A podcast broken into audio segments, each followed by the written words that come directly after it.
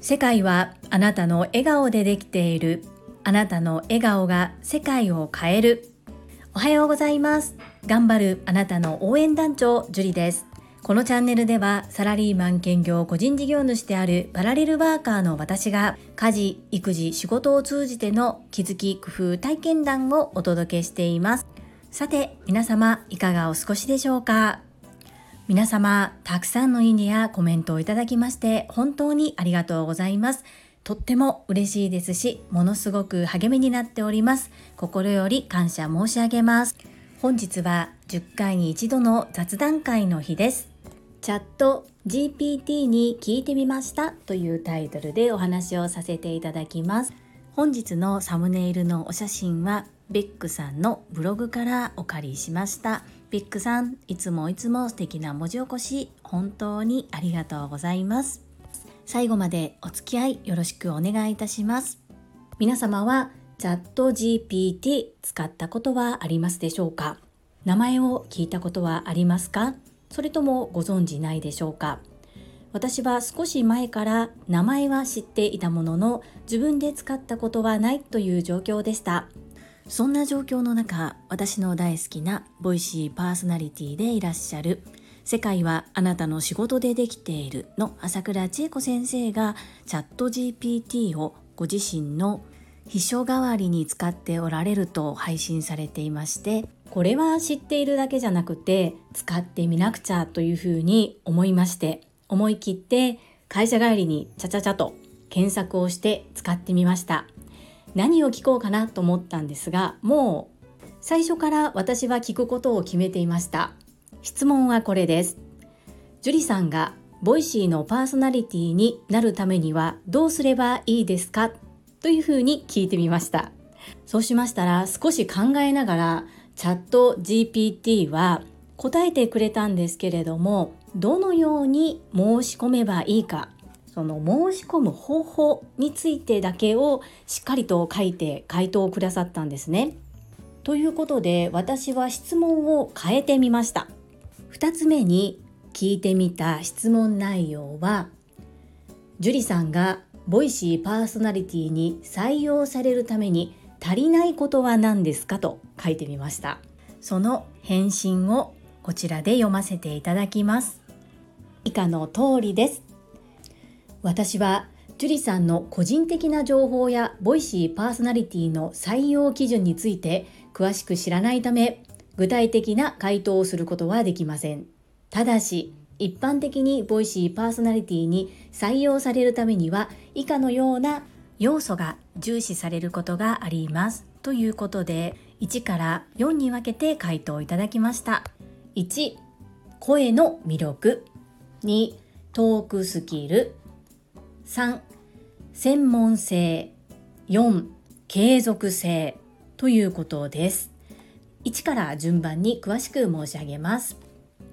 1声の魅力 Voicy は音声で情報を提供するプラットフォームであるため、聞き手を引きつける声の魅力が求められます。2、トークスキル。話題を適切に整理し、わかりやすく伝えるスキルが求められます。また、聞き手に共感を与える表現力があることも重要です。3、専門性。 Voicy は様々なジャンルの情報を提供しているため、自分が得意とする分野や興味を持っている分野についての知識や情報収集力が求められます。4. 継続性。定期的に音声コンテンツを配信することが求められます。そのため、継続的な取り組みができることが重要です。以上の要素に加えて、 Voicyパーソナリティに求められる基準や選考プロセスはプラットフォームによって異なる場合があります。具体的な情報については、 Voicy公式サイトや関連情報を確認することをお勧めします。ここまでとなります。いかがだったでしょうか？私はこの回答を読ませていただいて、自分で気づいたことが2つあります。1つ目、樹里という人間について、2つ目、継続性です。1つ目の樹里という人間についてですが、地球規模で見ると私はちっちゃな米粒以下ものすごく小さい存在でありまだ AI やロボットに情報収集されるほどの認知や人気がないということが明らかになりました。これが大企業の社長さんであったり名の知れた会社であればもっともっとたくさんの情報を AI やロボットが収集することができたと思うんですね。ただ普通の一般的な一人の人間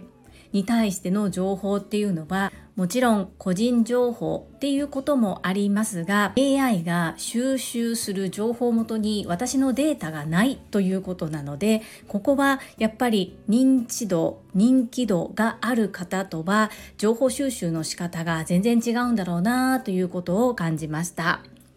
2つ目の継続性です。こちらはこの継続性が出てきて私はやったというふうに思いました。今日で550回目の配信ですこれからも自分のできることを諦めずにコツコツやり続けることこれは継続性というところにつながってくるので今やっていることを継続し続けるっていうことが自分がなりたい夢を叶えるための少しの一歩でもあるなということを感じることができました。ということでチャット GPT が出してくれた答えを全て鵜呑みにするわけではないですが面白いなぁと思いながら読ませていただきました。まとめるとチャット GPT が教えてくれたジュリさんがボイシーパーソナリティに採用されるために足りないことは何ですかの1から3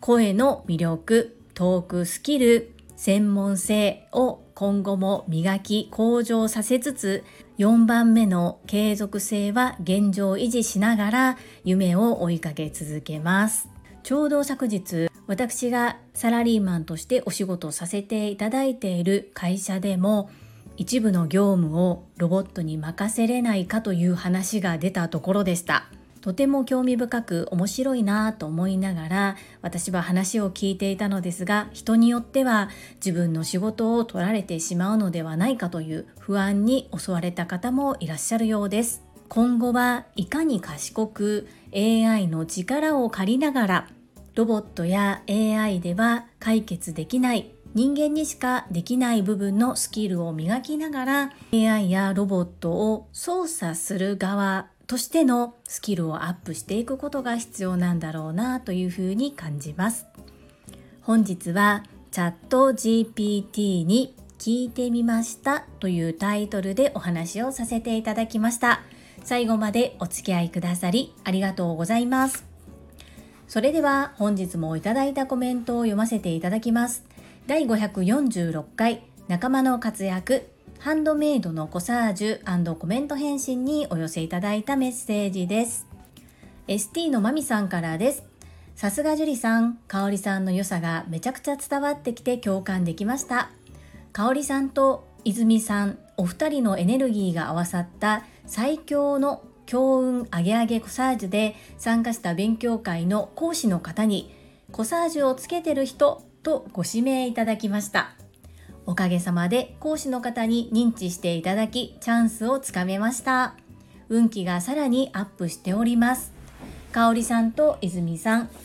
樹里さんたちがさらにご活躍されること間違いないですね。ST のまみさんメッセージありがとうございます。はい。ST のまみさんがコサージュをつけて講師の方にご指名いただけたことは配信で聞かせていただきました。コメントは毎回できないんですけれども、配信は毎日必ず拝聴させていただいております。どんどん進化成長されている ST のまみさん、素晴らしいですね。そして勉強も努力も半端ないなというふうに思って陰ながら応援させていただいております。講師の方に覚えていただけるこれは本当に TSL 効果といいますか、学んだことで手に入れることができた ST のまみさんの武器でもありますね。素敵なメッセージご報告いただきましてありがとうございます。続きまして第548回体質改善ケーキ作りで変えたことコメント返信にお寄せいただいたメッセージです。石垣島のまみさんからです。樹里さんこんばんは、石まみです。さて、樹里さんがファーストペンギンになって添加物を使わず体に良いものだけを使って健康にしてみせる。微量ながら応援しています。まみぴーメッセージありがとうございます。昨日読ませていただいたコメント返信が途中かなというふうに思いながら読んでしまったんですけれども続きを書いてくださってありがとうございます改めて読ませていただきましたはい完璧はできないんですけれどもなるべくというところですね。どうしても買ってきたおかずだといろんなものが添加されている場合が多いです。かといって何が何でも絶対に自分が手作りしたものしか食べさせないということではありませんのでどうしても仕事が遅くなった時とか体調が悪い時手を抜きたい時いろんな時に買ってきたものを食べてもらうこともあれば外食することもあります。あくまで私が家で作る場合はということに限定して材料はいろいろとこだわったものを準備しております。マミピーメッセージありがとうございます。続きまして第549回学び文字でのやり取りと対面の違いコメント返信にお寄せいただいたメッセージです。日野武さんからです。コメント、レアキャラ、ジュリスト11番日野武です。テキストでのコミュニケーションは難しいですよね。先日ツイッターでつながっているフルリモートの会社で広告をされている小沢美香さんの新著テキストコミュニケーション力の基本を読んで改めてテキストは対面以上に意識が必要だなというのを学べました。よろしければ日々の読書習慣の中でご覧になってみてくださいませ。日野武さん、メッセージありがとうございます。そしてコメント、レアキャラなのにもかかわらずコメントをいただきまして恐縮です。とっても嬉しいです。ありがとうございます。読書は本当に毎日少しずつなんですが習慣化できてきてはいるのですがさすがに日野武先生のようにサクサクと次々と読めませんのでこの本にたどり着くまでかなり時間がかかりそうなんですけれども是非ウェイティングリストに書かせていただきますね。メッセージありがとうございます。続きまして、英語学習者と世界をつなぐキューピット英会話講師高橋明さんからです。樹里さん、おはようございます。昨日はベースキャンプお疲れ様でした。私もフグの面倒を見ながらなので耳だけ参加でしたが思わずご指名いただき声だけで失礼しましたしかも2月13日からカリフォルニア大学のプログラムがスタートしたというところを3月13日からと言ってしまい言い終わった後に気がつき一人で赤面してました。皆さん唖然としただろうなと反省です。おっちょこちょいなジュリスト5番でした。高橋明さんメッセージありがとうございます。突然のご指名でもパッと答えることができるのは私はさすがだなと思って見ていました。そしてお日にちなんですが確かに3月13日からとおっしゃっていたかもしれないんですが私の中では高橋明さんは常にいろいろと学ばれてるイメージがありあそっかまた3月13日から新たなプログラムをスタートされるんだなっていうふうにそんなふうにとっていました。なのでおそらく皆様もあまり日にちは大きく捉えておらずわあ高橋明さんすごいなずっと学ばれてるんだろうなっていうふうに受け止めているのではないかなというふうに思います。ものすごく完璧で堂々とされていてかっこいいのにちょっとおっちょこちょいなところがあって本当に愛嬌があって振り幅半端ないなと思っています。正直な気持ちです。お茶目で可愛いなと思いながら読ませていただきました。高橋明さんメッセージありがとうございます。続きまして、かおりさんからです。樹里さん、おはようございます。昨日のベースキャンプ、私も初めて耳参加でした。耳だけでも本当学びがありますよね。参加してよかったです。文字でのやりとり、対面でのやりとり、どちらもやっぱり相手を思いやる思いがあるかないかで相手に伝わる印象が決まる。最近とっても感じます。周りは自分の鏡まずは自分が変わることを目指します。昨日のケーキとっても美味しそう。いちごたっぷり愛情たっぷりのケーキ美味しいに決まってる。今日も素敵な配信ありがとうございました。かおりさんメッセージありがとうございます。私も久しぶりにスマホからズームにログインしたんですけれどいろいろと仕様が変わっているなということを感じながら参加させていただきました。そしてやっぱりあれだけ嬉しそうにされている朝倉千恵子先生を見ると対面で1時間座り続けることが難しい状況であったとしても耳だけでも参加しようと改めて思いました。周りは自分の鏡まずは自分が変わることを目指すというこの香里さんのお言葉私もまさにそうだなというふうに思わせていただきました。そしてケーキですがこれは手前味噌なんですけれども美味しかったです。メッセージありがとうございます。続きましてゆふこれたかさんからです。ジュリアーノへ知り合った当初からこの本って面白いから読んでみて。で無数の本を紹介したにもかかわらず全く読む気がなかったジュリアーノを見るに見かねてなあなあ1分でええから読んでみと苦肉の策として提案した1分読書がなぜかしら流行ってきましたね。これも読書せえへんって 強い意志を持ち続けていたジュリさんのおかげだと思っています。フィカス・ウンベラータがきなコレタカーノからでした。はい、コレタカーノメッセージありがとうございます。そうですよね、私。軽くかわしてましたよね。この本ええで、この本読んでみて。うん、わかりました。次、機会があれば読みます。みたいな感じで言ってたと思います。今度とお化けは出えへんでって後ろから朝倉千恵子先生に言われそうですよね本当にいつかいつかは来ないですそして7つの習慣読んでへんかったら社会人として終わってんでっていうふうに言われて漫画本をいただいた時のことを思い出します。もうこれはいただいたものなので絶対読まなくちゃっていうふうに思いましたしあ7つの習慣って社会人としての当たり前の基礎なんだっていうことを改めて思わせていただきました。そして7つの習慣もゆうこれたかさんのこの発言でものすごくトラファミリーの皆様に広がりましたよね。本当にすごい影響力だなというふうに思います。読書せえへんって単価切ってたわけじゃないんですけれども忙しい時間ない